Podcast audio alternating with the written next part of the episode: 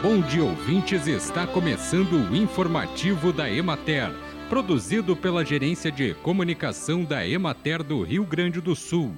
A apresentação é de Matheus de Oliveira, na técnica José Cabral. O verão 2022-2023, com estiagem e temperaturas acima da média histórica, teve grande impacto na produção leiteira do Rio Grande do Sul, ocasionando baixa condição corporal das vacas em lactação por má qualidade ou falta de pastagens falta de água disponível ou perdas nas safras de grão destinadas à nutrição dos animais.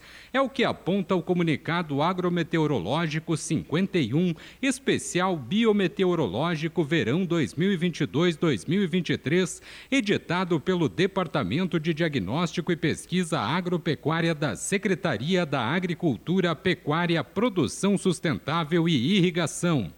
O comunicado analisa as condições meteorológicas ocorridas no período, como precipitação pluvial, temperatura e umidade do ar, utilizando o índice de temperatura e umidade. A publicação documenta e identifica as faixas de conforto e desconforto térmico às quais os animais foram submetidos, estimando os efeitos na produção de leite. A avaliação do trimestre evidenciou períodos consideráveis de estresse térmico imposto aos animais, com elevadas estimativas de queda de produção de leite em todas as regiões do estado.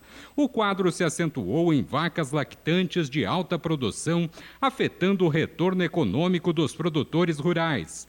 Dentro das regiões do estado, o Vale do Uruguai, abrangendo os municípios de Frederico Westphalen e Santa Rosa, se destacou como a que mais registrou maiores períodos de desconforto térmico para os animais. O comunicado também lista algumas medidas que podem ser adotadas para mitigar os efeitos de condições meteorológicas com potencial de gerar estresse térmico.